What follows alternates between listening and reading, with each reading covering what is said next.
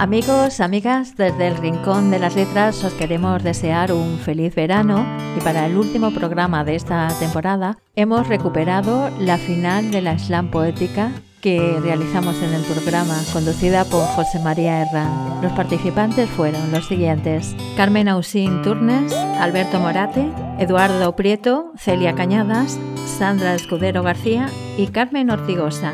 La música en el programa la pone Joaquín Lera con sus temas Borrachera Digital y Travesuras. Buenas tardes, queridos oyentes. Esto es Slam Poética, un espacio del Rincón de las Letras. Al micrófono José María Herranz os conducirá en un slam de poesía que este mes de julio será de tema libre y de forma excepcional por tratarse del programa de fin de temporada. Durará la hora completa del espacio El Rincón de las Letras. Contaremos con la participación de los y las poetas ganadores de los slams anteriores desde el mes de octubre, a los que les ha sido posible acudir hoy a nuestros estudios para la grabación del programa. También tendremos un pequeño espacio para el recuerdo y la lectura de nuestro gran poeta y amigo recientemente fallecido Fermín Fernández Belloso, que también participó en la SLAN del pasado mes de marzo, sobre la vida y la poesía de Sor Juana Inés de la Cruz.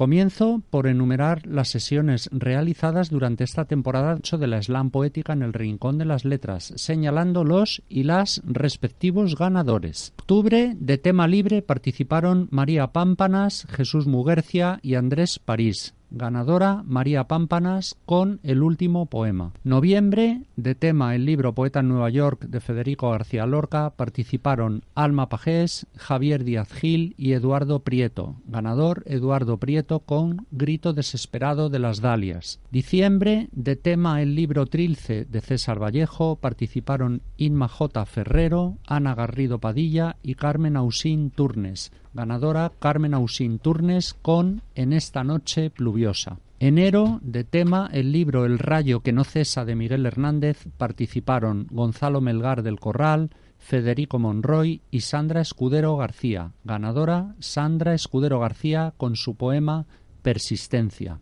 En febrero, el tema era la vida y la obra de Emily Dickinson. Participaron Leticia Molina, Ana Galambigo y Cristina Mirinda. Ganadora Leticia Molina con su poema sobre Emily Dickinson sin título. Marzo, con tema Vida y obra de Sor Juana Inés de la Cruz, participaron Alberto Morate y Fermín Belloso Fernández. Ganador Alberto Morate con su poema Sor Juana Inés de la Cruz. El mes de abril el tema versó sobre la vida y obra de Ángela Figuera Aymeritz. Participaron Mari Carmen Aranda, Carmen Ortigosa Martín y Carmen García González. Ganadora Carmen Ortigosa con su poema Mientras pienso en tu nombre. Mayo fue el tema Vida y obra de Allen Ginsberg. Participó Evaristo Cadenas Redondo. Estaba prevista la asistencia de dos personas más, pero fallaron, con lo que el ganador fue Evaristo Cadenas con su poema La gravitación del átomo en Hiroshima. Junio, tema vida y obra de Luis Cernuda. Participaron Celia Cañadas Márquez Repás y Carolina Olivares Rodríguez, ganadoras las dos exequo. Pues bien, hoy realizaremos un slam de tema libre con algunos de los y las poetas ganadores en las sesiones anteriores, los que han podido acudir a nuestra convocatoria de hoy y de forma excepcional tendremos, como hemos dicho, un pequeño y sentido recuerdo y homenaje a nuestro joven poeta recientemente fallecido, Fermín Fernández Belloso. Aquí en directo, Sol Cerrato grabará en vídeo las intervenciones de nuestros participantes y las colgaremos en nuestro perfil de Facebook. La vida es algo más que quedarse a oscuras, más sola que la una, haciendo travesuras. La vida es algo más que quedarse a oscuras, más sola que ninguna, hablando con la luna, espabila y lo verás. Si tienes celos, ¿para qué los quiero? Si tiene cura, ¿por qué te torturas? Si te haces daño, te aplastarán los años. Si tiras la armadura, bendita aventura. Si te condena,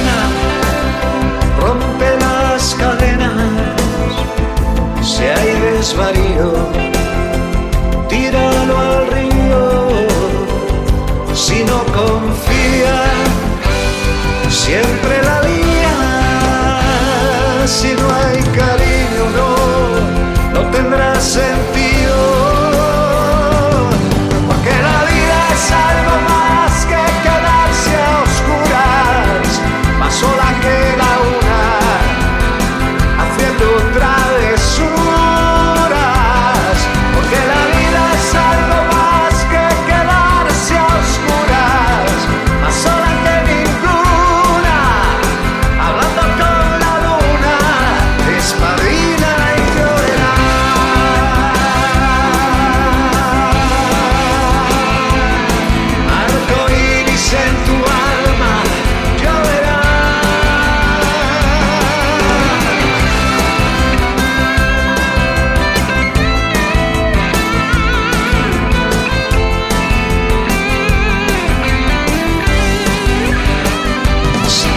Tienes miedo, aquí me quedo.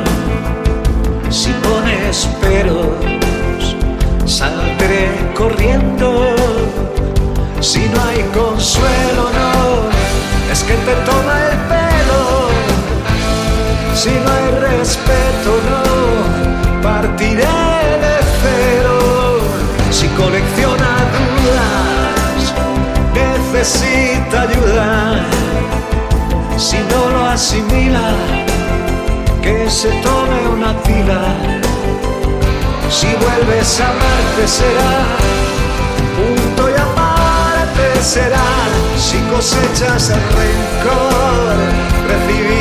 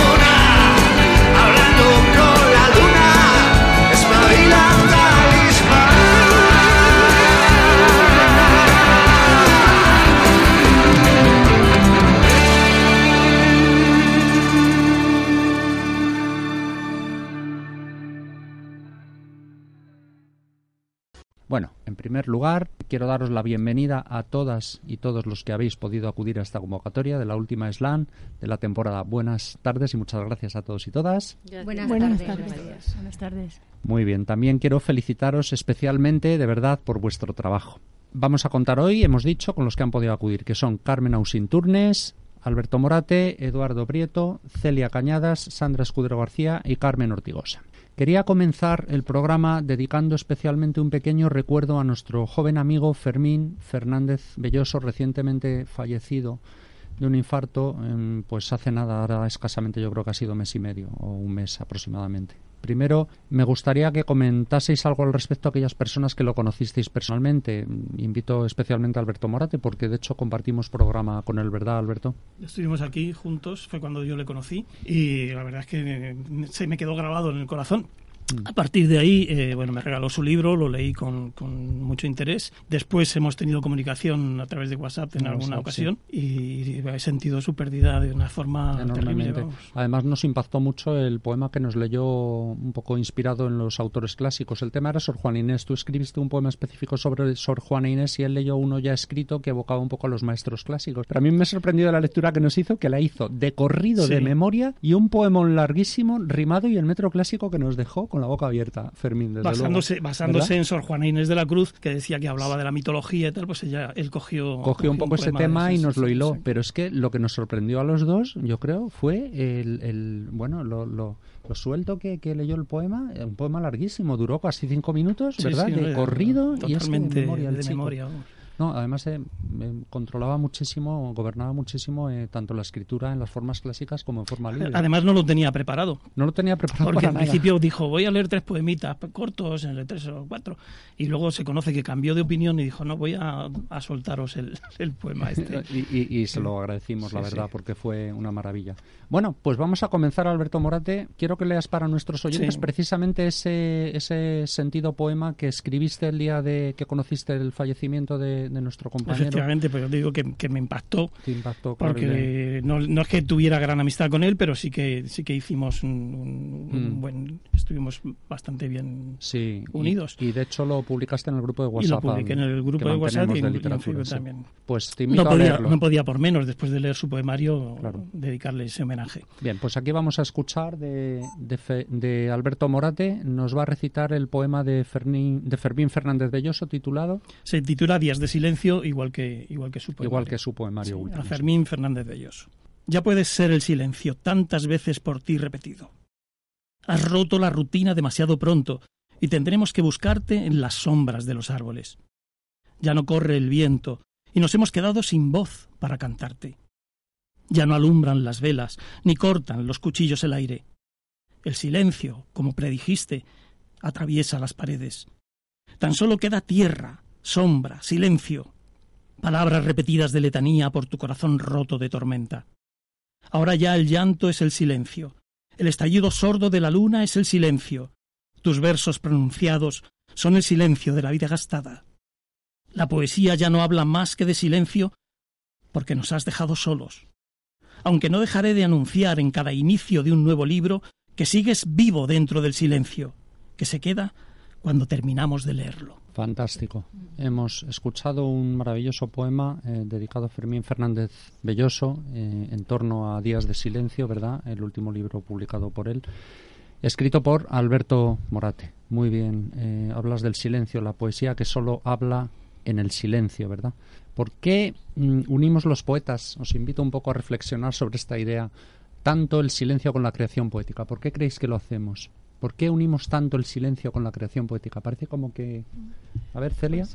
Porque para hacer poesía hace falta un estado reflexivo y en ocasiones eh, la concentración se alcanza mejor en un estado de silencio, claro, silencio. es evidente.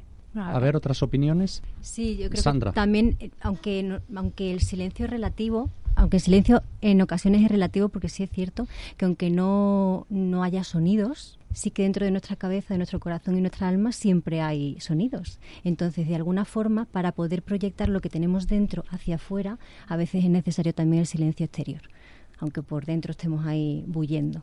Es O que sea, dicen, dicen que el silencio absoluto no existe. Claro, Eso sí, sí, sí. Bueno, además de el silencio parece que es el origen de, de la creación, ¿verdad? Y de la poesía. ¿Tú qué piensas, Carmen? mucho- Carmen sí, el silencio nos habla muchas veces. Ajá. Además es necesario ese acto de, de concentración para poder, para poder escribir, para poder expresar. Muchas veces lo que siente y otras veces lo que ves que te hiere o que te hace daño. El silencio es absolutamente necesario para la creación, desde mi punto de vista. Carmen Ausín, ¿tienes algo que añadir al respecto del silencio? En silencio, en silencio es cuando más te, esta- te escuchas a ti mismo y escuchas tus palabras y tu y, y te da la opción para escribirlas. Y Eduardo, ¿qué puedes opinar acerca del silencio y la creación poética? El silencio puede ser, puede llegar incluso a ser poesía. Tengo un, un verso, no sé, no recuerdo en, en qué poema que dice que el silencio puede ser la mayor manifestación de poesía. Es que yo creo que, perdón, perdón. Sí, sí, no, era eso lo que Sí. quería decir. que la- el contraste entre los poetas manejamos la palabra, entre el contraste entre la palabra y el silencio, ¿no? Esa palabra que nos lleva a ese silencio o ese silencio que nos lleva a la palabra. Es un juego, es una dicotomía entre los dos, entre los dos términos. Yo personalmente creo que el silencio es consustancial a la lírica, porque frente al lenguaje de la prosa que de algún modo nos sumerge en el, en el discurso racional, ¿verdad? Allá en el silencio un poco evocavalente, ¿no? La, la, poesía del silencio, la poesía un poco más trascendental o la poesía más metafísica. Allá en el silencio es donde reside la abstracción de la creación lírica, ¿no? El momento del germen, donde surge un poco la idea de la creación y es donde surge un poco la iluminación. Ese recogimiento que hablabas, Celia, al principio, ¿verdad? Que es preciso para la creación. Yo creo que en ese recogimiento interior y en esa suspensión en el silencio es cuando puede emerger la palabra un poco. Yo creo que es uno de los motores que los poetas tenemos, ¿no? El, el silencio. Sí, sí, Celia. Añadiría que, bueno, hay ejemplos insignes de maniáticos del silencio, Ajá. Juan Ramón Jiménez. Ajá. Mm, Actualmente eh, también hay otro escritor también que aboga por el silencio, que es Javier Marías, ¿no? Siempre esa reivindicación del silencio como necesario, paso necesario para cualquier labor reflexiva y para la creación, yo creo, sí. Porque sobre todo en días como los actuales, ¿verdad? Donde estamos sumergidos en el estrés y en el ruido constante que anula la conciencia, ¿no? De algún modo yo creo que la, el lenguaje de la poesía es el lenguaje de la resistencia. Es que ahí lo coge Fermín, por ejemplo, con sus, sus días de silencio, que es una palabra que se repite muchísimo en todos Sí. sus poemas, Sí, igual sí. que Soledad, igual que... Entonces, pues creo que él lo refleja fenomenal. Perfectamente. Vale, pues para cerrar este, esta pequeña glosa de Fermín, yo voy a recitar eh, pues unos pequeños poemas cortitos de su libro último de, de Fermín Fernández Belloso titulado Días de Silencio. Ya no quiero cantar. Estoy acostumbrado a este silencio que ya me invade. No quiero repetir. Todo quedó atrapado en un viejo presente. Sigo atrapado en todas las ausencias ya no retengo tu voz en mi memoria.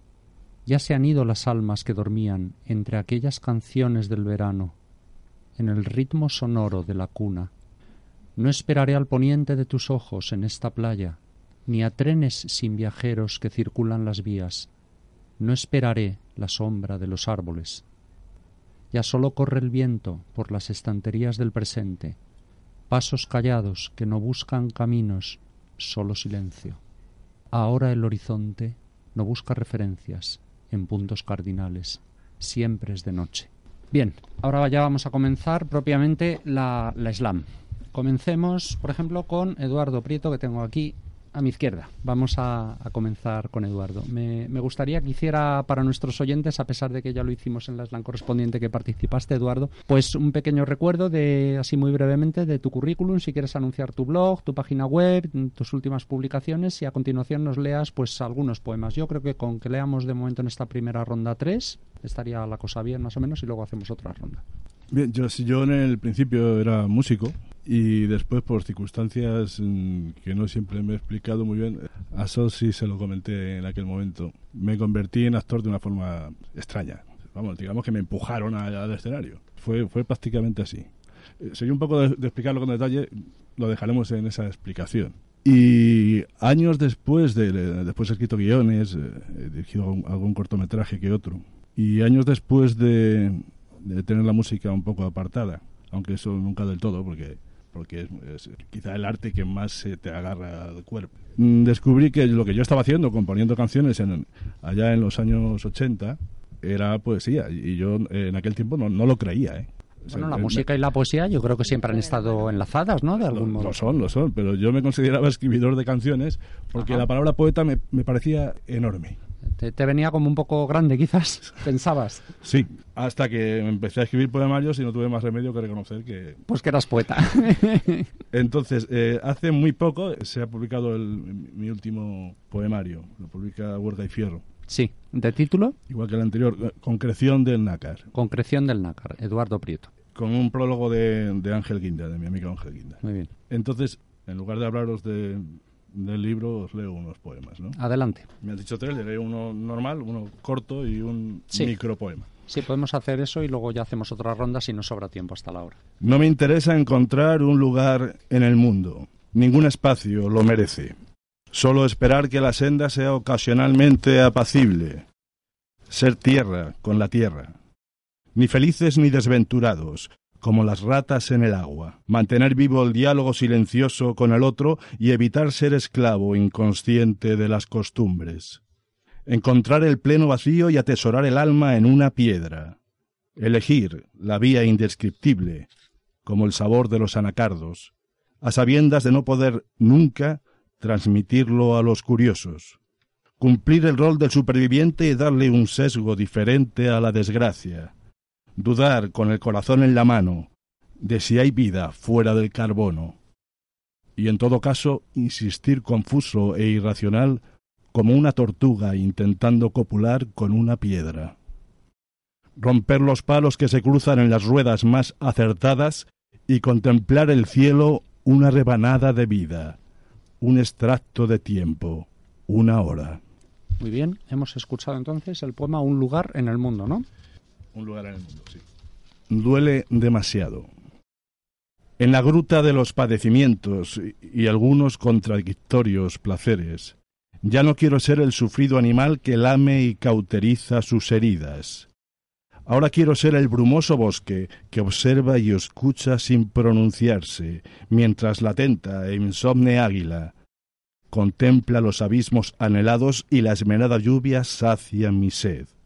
Duele demasiado para estar muerto, y los tordos siguen cantando por la ventana que da a un sueño truncado.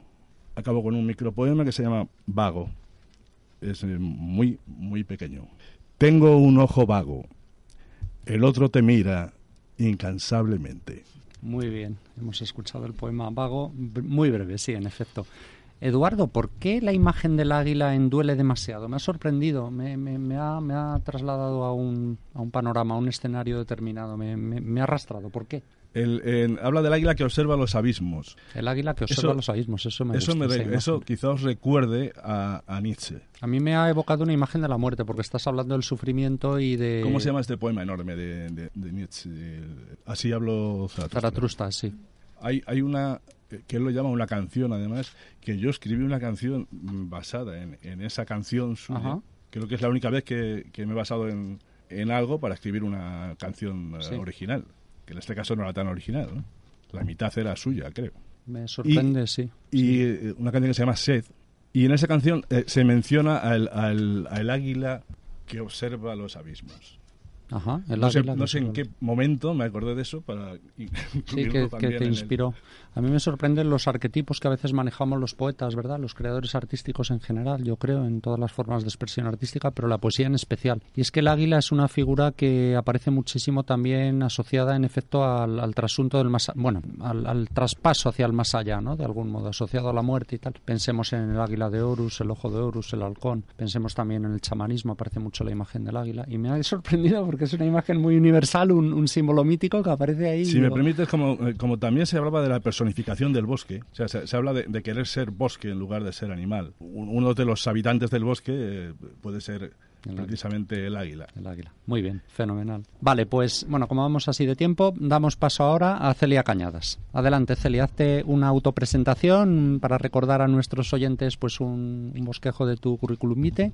Anuncia si quieres, bueno, un libro creo que estás a punto de publicar uno, pero todavía no has publicado creo ninguno, pero tendrás imagino algún blog o página web si quieres anunciarlo y bueno, y lee algunos poemas para nuestros oyentes. Hola, buenas tardes. Mis poemas han aparecido publicados, bueno, ellos mi formación es de ciencia soy química y la verdad que la vocación por la poesía ha sido un poco tardía, pero muy intensa. Entonces mis poemas aparecen recogidos en una antología de editorial Legados que se llama Donde no habite el olvido. Que tuve el honor de, de vamos de preparar yo, si es verdad. Uh -huh. Del año 2010. También en la antología de un grupo de la tertulia Rascamán mm. del año 2017. Y desde ese año también soy colaboradora de la revista Principia de divulgación científica que ha recibido varios galardones y mi, mis colaboraciones allí son eh, poemas pero con un, una intención de, de, divulgación científica. Para mí la,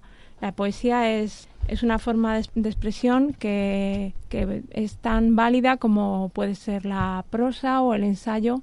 Obviamente es otro registro, pero para expresar todo aquello que, que queramos. ¿Y, ¿Y, por qué no lo va a ser, Celia? Me parece como que lo has dicho como que estuviera la poesía minusvalorada. ¿Tú crees que realmente lo pues está? porque, por ejemplo, eh, tiene un blog, o sea, al principio es una revista que, mm. que es viable, que se edita en papel, que además voluntariamente no tiene publicidad ni ningún grupo editorial potente detrás, que ha sido galardonada con, por la Asociación Española de Publicaciones Periódicas como la mejor revista de, de innovación Y yo estoy muy satisfecha de estar ahí, pero lo cierto es que en la edición impresa todavía no estoy.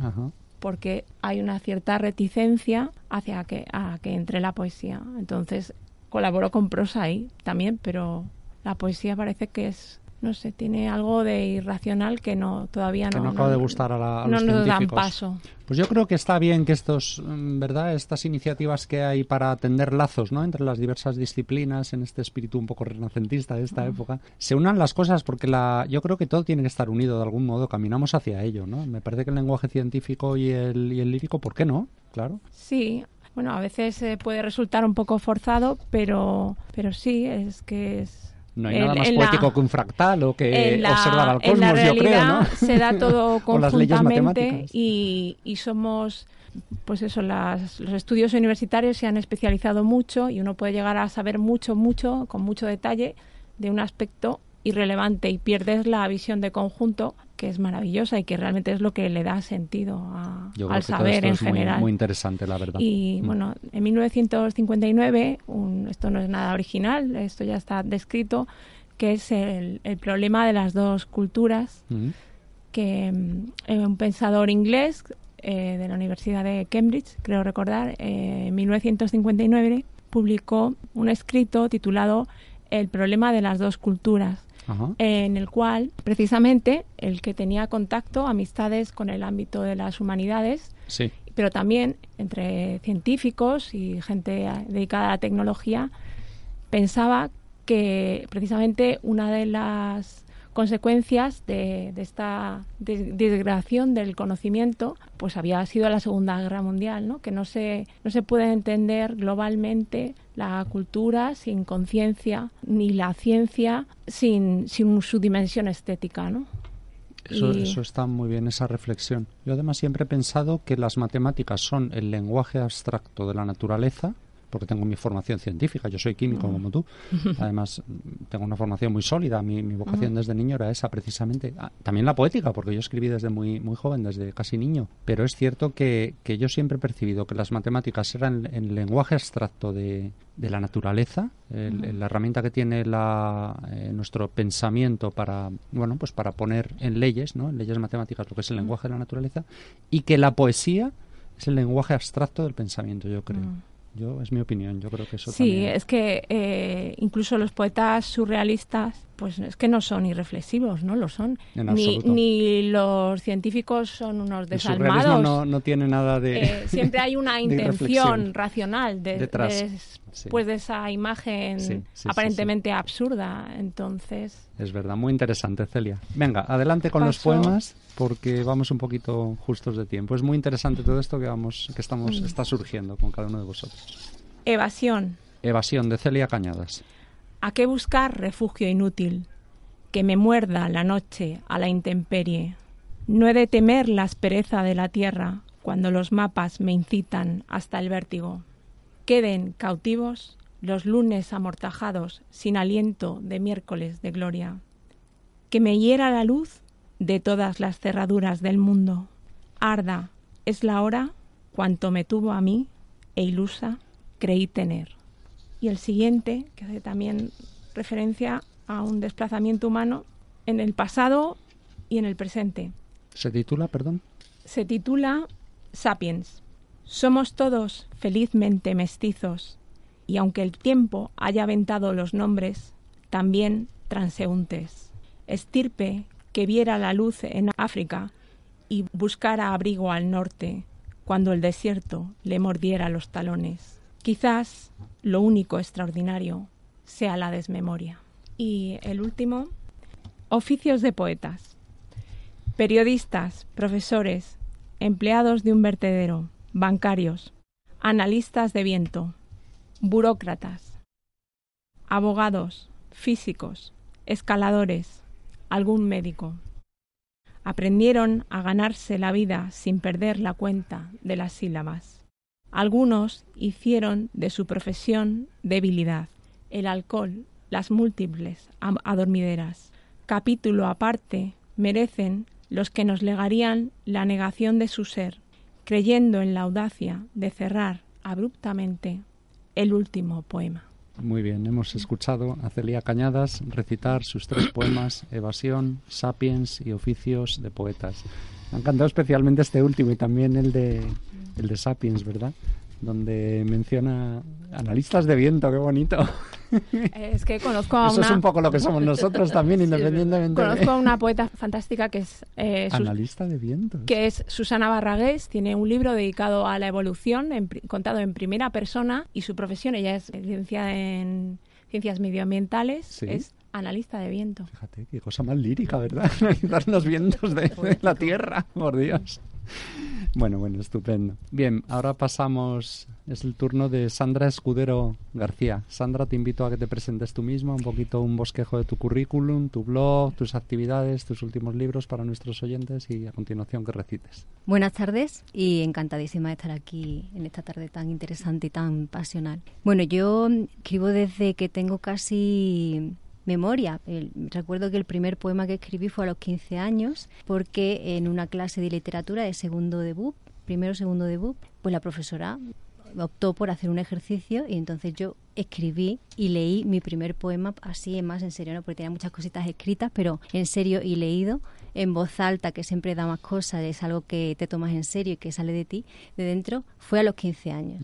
Pero realmente yo escribo por necesidad, o sea, es algo que, que tengo la necesidad de hacer porque para mí es la mejor manera o la que yo creo que es mi mejor manera de expresarme al mundo porque no se llega para mí ¿eh? porque sí es cierto que depende de la música está también ahí hay otras hay otras vertientes otras maneras de, expre- de expresarse de, de hablar y de, de tratar la inmensidad de los temas ¿no? que hay pero yo creo que puedo llegar más mediante la poesía Esto que dices, Sandra Escudero, esto que dices, Sandra, yo lo comparto plenamente. Yo creo que los poetas escribimos por una necesidad orgánica. No sé qué pensáis el resto de los presentes en esta mesa, cómo lo vivís, pero yo tengo esa percepción, la comparto plenamente. Estáis muy calladas, muy calladas. Sí, sí, Es una ¿verdad? necesidad vital. Sí, sí. Bueno, aquí tenemos el ejemplo de, de Celia Cañadas, que se ha resistido muchos años a considerarse poeta, ¿verdad? Que, que siempre decía no, no sé qué, y al final ha caído presa de la evidencia, ¿no? Porque realmente la... Le he dedicado tiempo, sí. Sí, sí, pero tienes un don. Eso es una cosa que al principio, ¿verdad? No tenías muy clara, yo creo, me acuerdo. En Rascamal lo comentabas a veces, ¿no?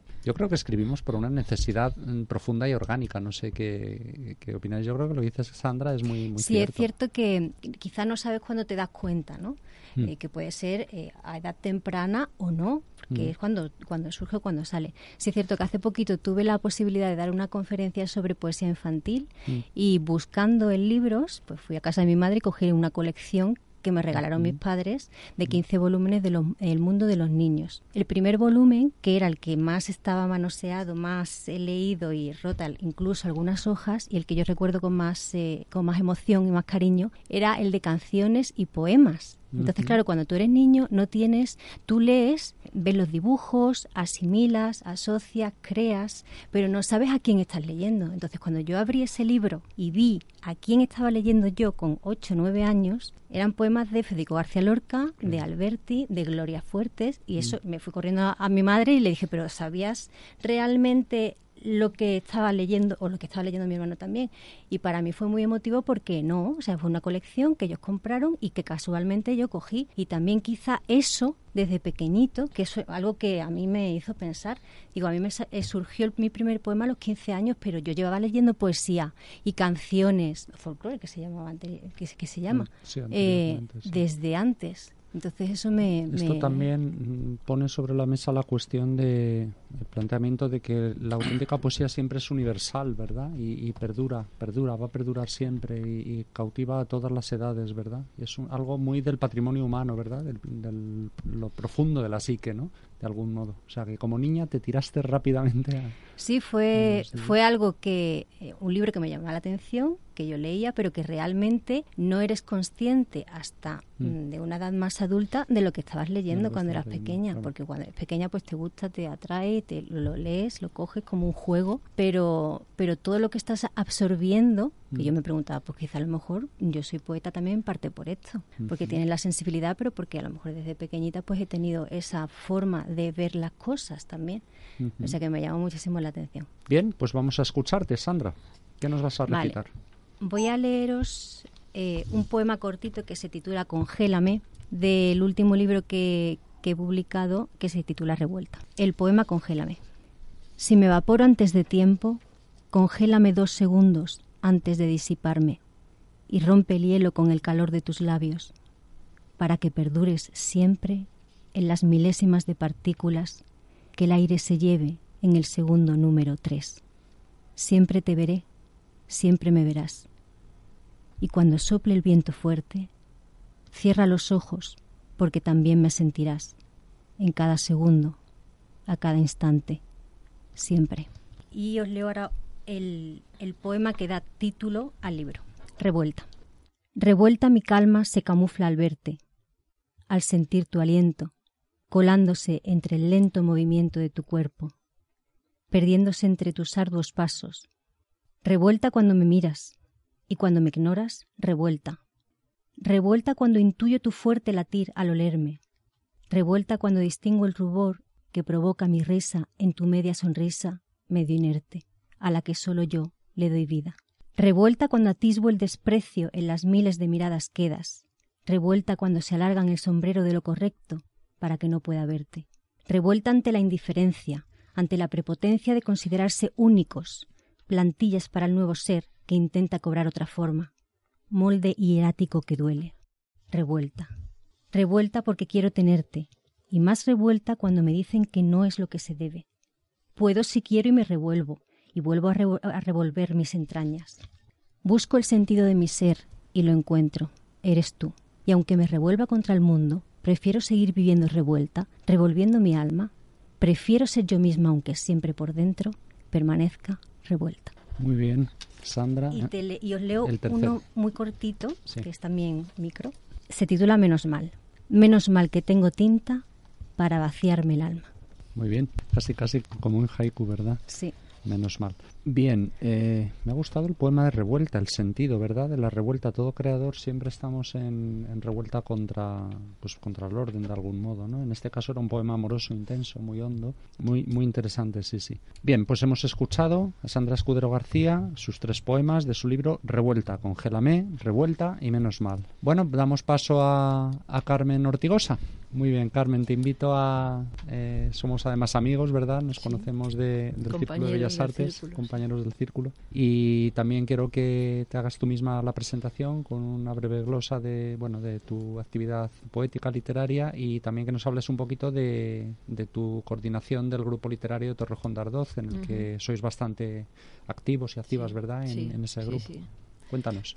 Bueno, pues buenas tardes a todos y José María, muchas gracias por, por invitarme. Bueno, pues mm, yo no sé muy bien cómo llegué a la poesía, porque escribir escribía desde siempre, desde que era muy pequeña, desde los pensamientos, los sentimientos, las frustraciones, todo eso que luego rompes porque, porque qué vergüenza, ¿no? Que los demás mm, vean tu desnudez, ¿no? Por dentro. La desnudez del poeta, muy Ah, interesante. sí, Eso sí, lo sí. hablamos mucho en las tertulias. Sí, claro que sí. Entonces, bueno, en realidad mm, yo cuando empecé, porque bueno, en mi casa había pocos libros, mi familia no era muy dada, era una familia pobre y, y la cultura era muy escasa, entonces en mi casa había un libro de las fábulas de Sopo. Entonces eso era lo que me leía mi abuela por las por las noches, ¿no? Y en realidad yo llegué a los 14, 15 años pues con nada, no, de poesía no sabía nada, era intuición lo que yo escribía.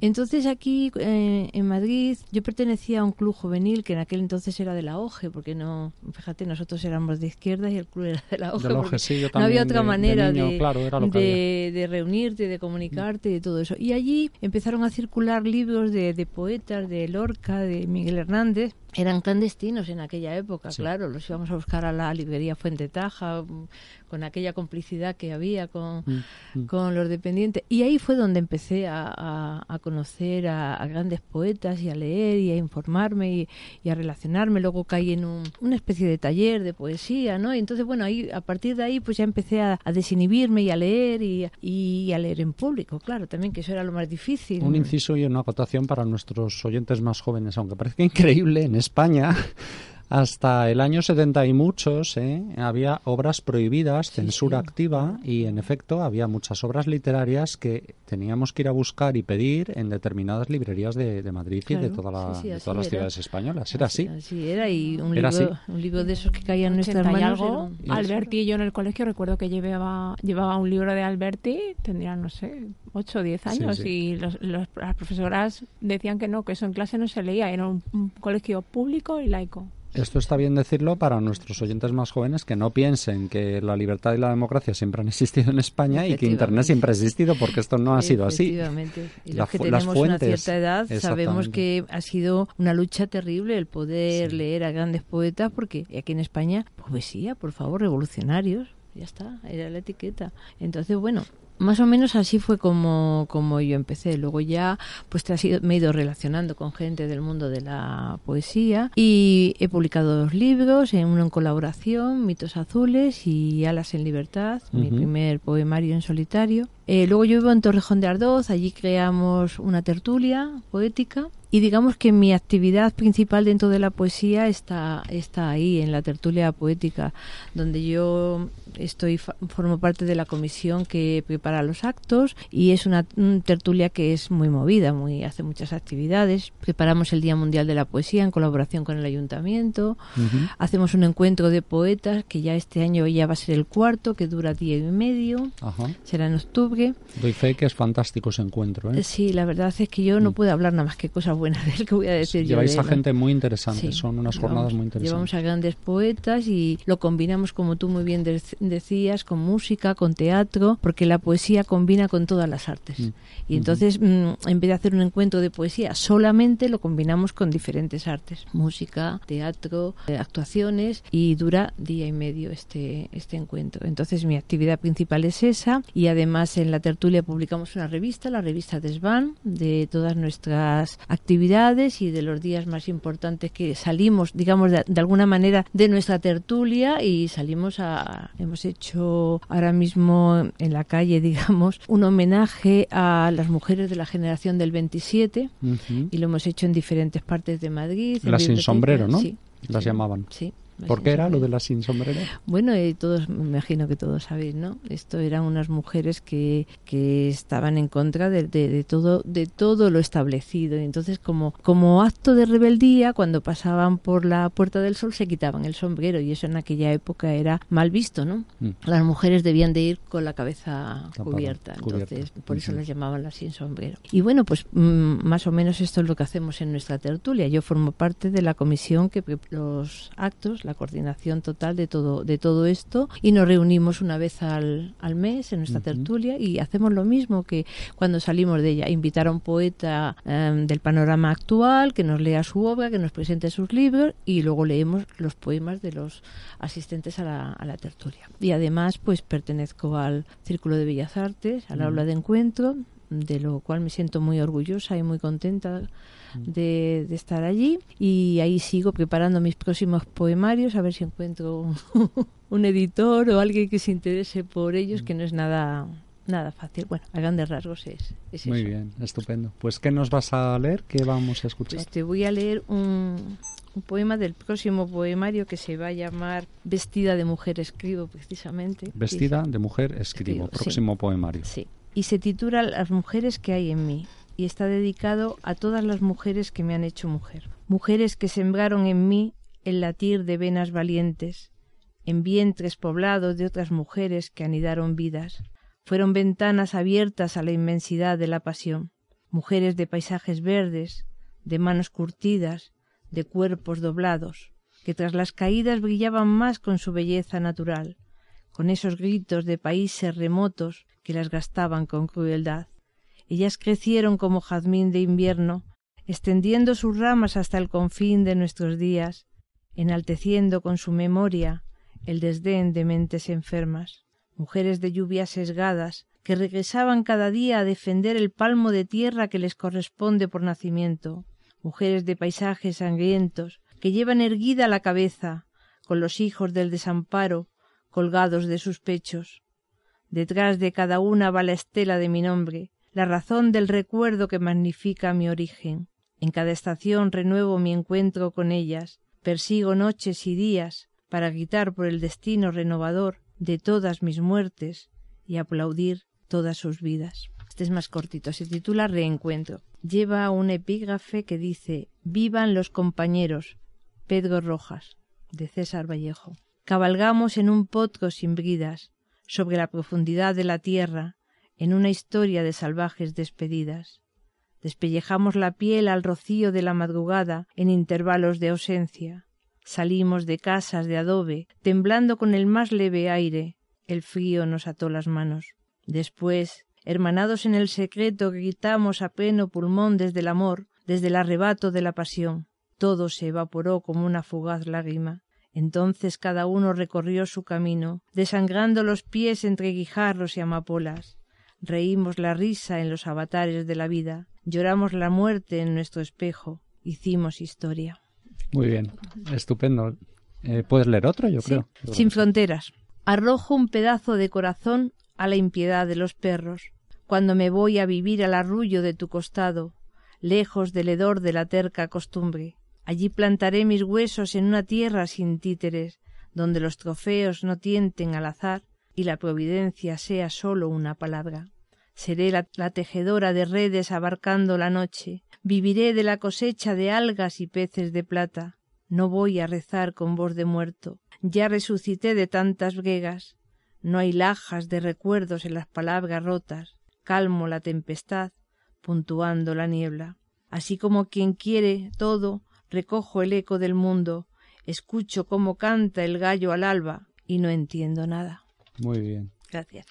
Hemos escuchado tres poemas del libro inédito de Carmen Ortigosa. El título del libro Futuro será Vestida de mujer escribo y ha recitado Las mujeres que hay en mí, Reencuentro y Sin fronteras. Las mujeres que hay en mí me ha parecido mm, oír ecos, ¿verdad?, de Ángela Figuera y Merich, que es una autora que recientemente creo que habéis descubierto, ¿verdad? Y estáis un poco empapándoos de ella. Bueno, este poema está escrito ya desde el año pasado, pero sí, es verdad Tiene- que es una poeta ecos. con la que tengo muchísimo Afinidad, sí. Además sí. hablas mucho en ese poema, ¿verdad?, de la identidad como Sí. mujeres, de la potencia dadora de vida, hablas ahí de, de unas imágenes muy bellas. Esta poeta para mí fue un verdadero descubrimiento y te lo agradezco por fue Sí, a la través verdad de es que ti como, sí, el- como el- la conocí. a mí me fascina esa mujer también y es una pena que es uno de- es una de las gen- de, de las poetas grandes de- del triunvirato vasco, ¿verdad? Que siempre se piensa en, Celaya, en Blas de Otero, pero no se suele conocer al gran público, no se suele conocer a Ángela Figuera y Merich.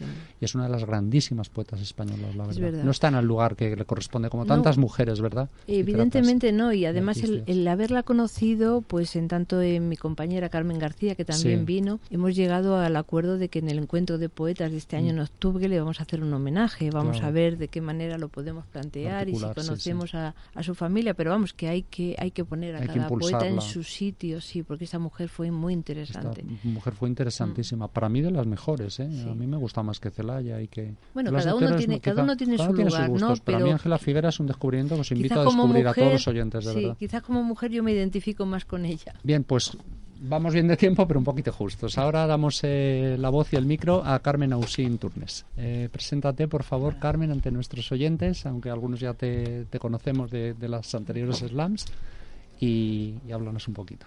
Hola, buenas tardes a todos. Bueno, a mí me pasa como a Celia y como a ti, que también soy de ciencias, Ajá. ingeniero técnico agrícola. Me Muy bien. presento. Bienvenidos los científicos Sí. al mundo de la poesía. Y también llegué un poco, bueno, eh, no sé si es tarde o pronto, cada uno llega a su tiempo, Sí. cuando no le toca. Me encontré quizá con la poesía, pues cuando encontré a, conocí a la coordinadora del taller al que- en, el, en el que estuve, Ujú. es mi Pilar Iglesias Nicolás, y la conocí en la milonga baila- bailando tangos. Allí, pues, de repente, que, me, que este, ya tenía un taller, que yo tengo un poema, se lo enseñé, pues si quieres apúntate al taller, y ahí, y ahí a, a partir de ahí, pues que eso sería como en el 2003, pues ahí empezó mi andadura con, el, con la poesía. Y para mí también, que hemos hablado antes de los talleres, para mí es imprescindible también el estar en un... Vamos, si no estoy en, en un taller, apenas puedo escribir. Es O sea, fundamental eh, necesito trabajar el, arte, trabajarlo, trabajo, el la trabajarlo, disciplina, ¿verdad? sí. El oficio, lo El que se llama el que te oficio. también. Sí, tener a alguien que te escuche y que te diga, mira a ver esto, no que te, no que te corrija, pero que te... Es una manera de una manera, a sí. lo mejor, ¿no? Eh, que lo Sí. que tú no ves con tu, con tu emoción al Sí. escribir, lo ven los otros más O pones una cosa que resulta que querías decir la otra, pero tú no lo sabes. Sí. Bueno, y la corrección Pones siempre blanco es necesaria. y Yo creo que siempre tienes estamos que ser aprendiendo, negro, ¿no? ¿no? Entonces ahí está que dices, pues Sí. es verdad. Yo creo que todos los poetas, está incluso los poco- consagrados y los grandes, siempre, est- vamos, yo creo que la actitud que hay que tener para escribir poesía es la de un continuo de- aprendizaje de, de- de poeta. Sí, también el compartir sí, es compartir compartir ¿no? muy es muy, importante, muy importante, sí, importante. que te escuchen y, Efectivamente. y, y todos leyendo lo mismo, Sí. cada uno escribe de una manera diferente. O sea, no... Claro. si en el taller puedes todos leer la mismos, las mismas obras o el mismo poeta y cada uno Claro, y sobre lo todo es una forma rebota de de, otra manera, de, to- de maneras totalmente diferentes. sobre todo es una forma de medir el efecto de la creación, es decir, es ahí donde se ve en el público, en el oyente como en el lector, ¿no? Cómo va reaccionando ante el poeta, porque se suele decir que una vez que se crea la obra artística o se, o se crea el poema, deja de pertenecer al autor, ¿no? Exactamente. Claro, Toda auténtica quien- obra ¿eh? poética es así. Y hay, ma- maneras de de verlo lee. diferente, efectivamente, puntos de vista distintos. Sí. Entonces, Mm. eso eh, te ayuda mucho el compartir y el, el tener la, eh, la mente abierta, el aprender, el estar absorbiendo siempre es Ese aprendizaje fundamental. además es necesario y ya lo digo desde aquí para todos nuestros oyentes, incluso aquellos que bueno que, que sean aficionados a la poesía o a la literatura. No solo hay que leer lo nuestro y trabajar lo nuestro, hay que leer a los maestros y a las maestras. Es decir, Sí, en fijarse en los grandes, mm, leer su obra, aprender. Hablábamos de Ángela Figuera, hablábamos de César Vallejo, hablábamos de pues, los que hemos pasado, todos los poetas que hemos un poco traído aquí a nuestras slams de estos meses anteriores. ¿no? Lo que pretendemos con este programa es un poco también daros a conocer aquellos nombres fundamentales de la literatura y que siempre tenemos que estar volviendo a ellos. Un poco eso es necesario. No se puede escribir buena poesía si no estamos alimentados de buenos y que maestros. También abrieron Sí. mucho camino Claro. a la poesía. La poesía, vamos, desde, desde siempre ha existido la poesía, pero que se lea, que se escuche, que se entienda, Exactamente. eh, es fundamental y muy importante. Muy bien. Estupendo, Carmen. Pues pasamos directamente a tu obra. ¿Qué nos vas a leer? Bueno, eh, tengo un libro que es el, la- En la frontera de tu cuerpo, pero hoy no voy a leer de este libro, voy a leer poemas inéditos, Bien. que están todos ahí pendientes de, de ser editados. Ajá. Los pobres. La gente aturdida escuchará tu voz. Mujer, cuando el papel destruya la maldición en esa búsqueda de la estrella enamorada y te acompañe en el vuelo la mariposa, deja que la palabra resguarde tu piel. No ocultes el fuego que se extiende por todo tu cuerpo y deja que los espejos reflejen los recuerdos. Camina, no te dejes morir en la soledad. Sal de tu cuerpo sellado como una roca. Y así, inmóvil, estoy con la adversidad, oculto, extraño, extranjero. Palabras que son de hierro, que resuenan con furia para someterte, que buscan el contrafuerte en tu mirada. Y entonces, cuando cruces esa frontera que te aísla, la gente aturdida escuchará tu voz. Ahora voy a leer ahora Gritos de libertad, un grito de libertad. Estas manos suplicantes, desafiantes manos cargadas de valor, manos con vida propia, manos con trampas, manos que claman perdón. Perdón de manos. Aquellas manos entre manos amigas, manos que soportan el dolor, manos en el infierno, manos pequeñas, pequeñas manos, pródigas manos del amor. Unas manos en el recuerdo que luchan creyentes, inmensas manos de cemento, del mutismo, manos que lloran, manos sin poder llorar, las manos con sonrisa, hieráticas con mirada, manos adivinadoras, ágiles las rotas manos, unas manos lejanas, impasibles, impotentes, incompetentes, inconclusas manos impenitentes, manos de miedo, inmóviles manos, mis manos, un grito de libertad, un nenúfar para Rimbo. La sombra del nenúfar cae sobre mi mano, cuando se pierde en un reflejo, en ese silencio que alumbra la noche, donde los recuerdos insecretos estallan en una orgía de las palabras que son deslumbradas por su oscuridad, donde la mirada se pierde por esos rincones iluminados por la pasión, y allí mi cuerpo inerme arde alrededor de esa hoguera que se apaga cuando la razón se prende del temor y mi llanto despierta la flor. Y aquí, donde los golpes publico, huyo de la gloria fácil, cuido la gloria frágil, ambiciono una gloria fértil, instante, instante de goce, en este poema que inesperadamente nace. Muy bien, hemos escuchado a Carmen Ausín Turnes, un conjunto de poemas inéditos. El primero sin título, que habla sobre el amor y la libertad. Ah, tenía Primero, título. la gente aturdida escuchará tu voz, perdón. La gente aturdida escuchará tu voz. El segundo, un grito de libertad. Y el tercero, un nenúfar para Rambod. Rimbaud. Vamos muy justitos de tiempo. Cerramos con Alberto Morate y a continuación hacemos una pequeña glosa de- del conjunto de toda la obra. Bien, Alberto, preséntate a ti mismo. Bueno, yo sí, sí oyentes. escribo, escribo poesía desde hace mucho tiempo y la leo. Eh, publiqué un primer poemario en el año 80 titulado Palabras sin título. Después me dediqué más al teatro. He, sa- he sacado publicados varios libros de teatro infantil y juvenil. Y no es que haya retomado la poesía, sino que ahora estoy publicando otra vez eh, poesía con Delaci del Embés. Es el, un poemario que publiqué en el 2016. En el 2017 han salido dos libritos, Poseía, Poesía y Diosas Cotidianas. Y estoy esperando otro que salga ahora, que se titula Epigramas de la Luna Desnuda. Yo os voy a leer un poema un poquito más largo que los que, los que han leído aquí, sobre el maltrato infantil. Muy bien. Un tema que, que, bueno me preocupa, igual que el, el maltrato a las mujeres, igual que el maltrato a la humanidad o a la gente en general. Pero concretamente a los niños eh, es algo que parece que, que ocultamos, como si nos diera un poco de miedo. Y precisamente el poema se llama Tengo miedo. Tengo miedo. Muy bien. Soy un niño que abre su corazón pequeño a la corteza de un mundo por descubrir. Quiero bailar y jugar y sonreír. No puedo estarme quieto. Digo las cosas como las pienso y así me voy formando sin miedos. Hasta que llega un monstruo con apariencia de hombre y me obliga a permanecer en silencio. Quiere que le obedezca y aunque no protesto, me grita, me pellizca, me golpea y yo me voy descosiendo. Me han dicho que existen piratas, pero él es peor que eso. Dicen que tiene un cuchillo de acero y yo soy su marioneta que saca de vez en cuando, pero no para llevarme de paseo, sino para encerrarme en el trastero. No puedo andar, no me deja, y pido al sol que le ciegue la vista y cuando venga que no me vea. Solo soy un gorrión pequeño. Tengo rabia, tristeza, miedo. Se me escapó la sonrisa por un agujero y me pregunto qué pasa, qué es lo que he hecho. Lloro, pero el llanto lo irrita más y dice que si me da un azote es para hacerme un hombre de provecho, que no sé lo que es eso. Es una montaña que escupe fuego y me escondo debajo de la cama, pero lo oigo llegar. Lo huelo y no respiro, no me atrevo y me pierdo en la imaginación para que no me encuentre. Y tengo miedo. Algunas veces me enfrento a él, para que vea que soy valiente, que no me arredro, para defender a mis hermanos pequeños, para creerme que puedo. El caso es que no le odio, aunque lo intento. Es más pedir que se acabe pronto todo esto. Y como sé que a pesar del todo en el mundo hay hombres buenos, vendrán a rescatarnos de este infierno superhéroes que le dirán que lo que hace no está bien hecho. Creceré y me haré más fuerte, y entonces me tendrá el debido respeto.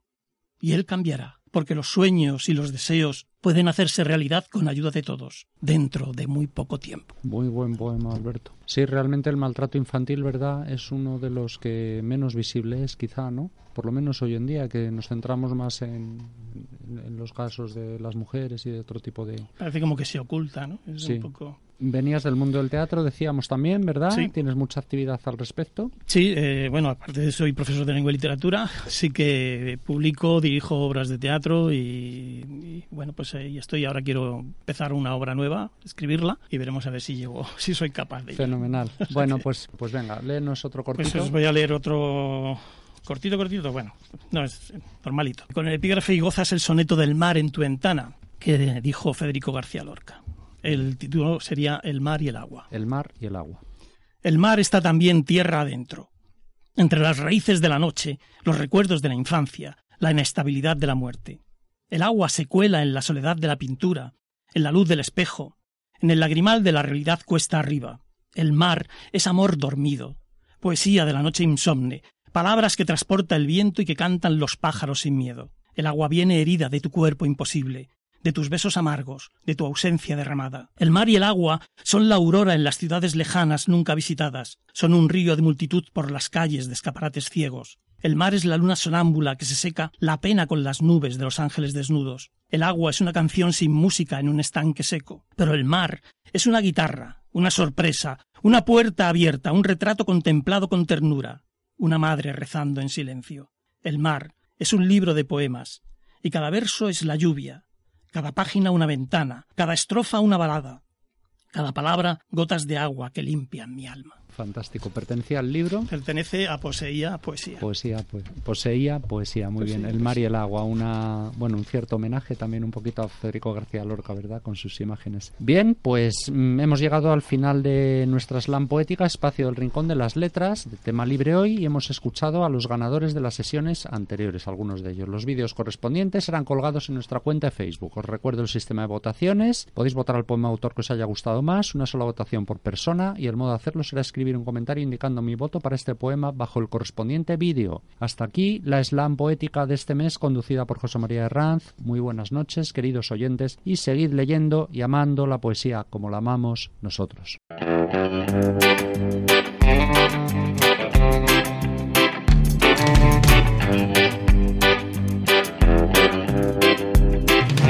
Nadie le ama, todo el mundo chatea.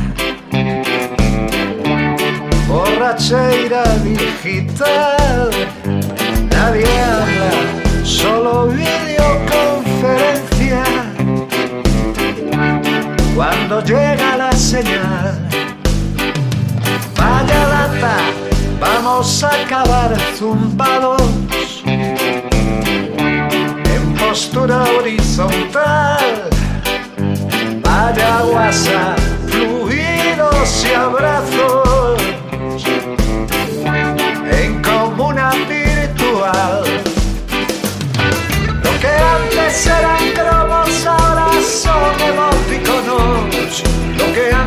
era un beso ahora es un clic. Solo eso, ahora todos son ratones, pajaritos carpinteros, regalando corazones. Y si me harto te bloqueo, nada que ver con el rock and roll, con sentirse bien,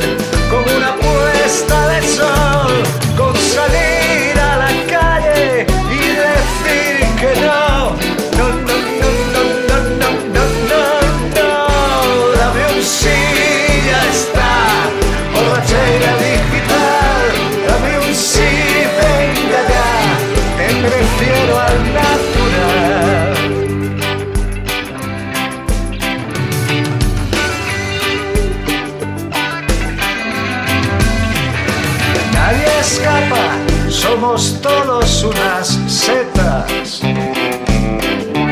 Engordando en el sofá, dame una tapa si no tienes contraseña. Aquí no te comes nada. Vaya, vaya, nos estamos taladrando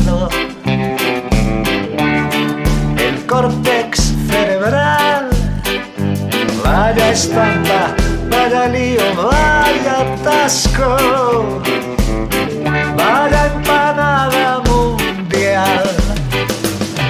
Lo que antes era el lobo ahora es un lobby de oro.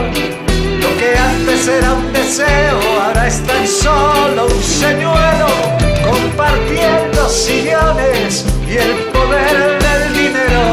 Mientras se mueren potencia el desempleo, nada que ver con el rock and roll, con sentirse bien, con una puesta de sol, con salir a la calle y decir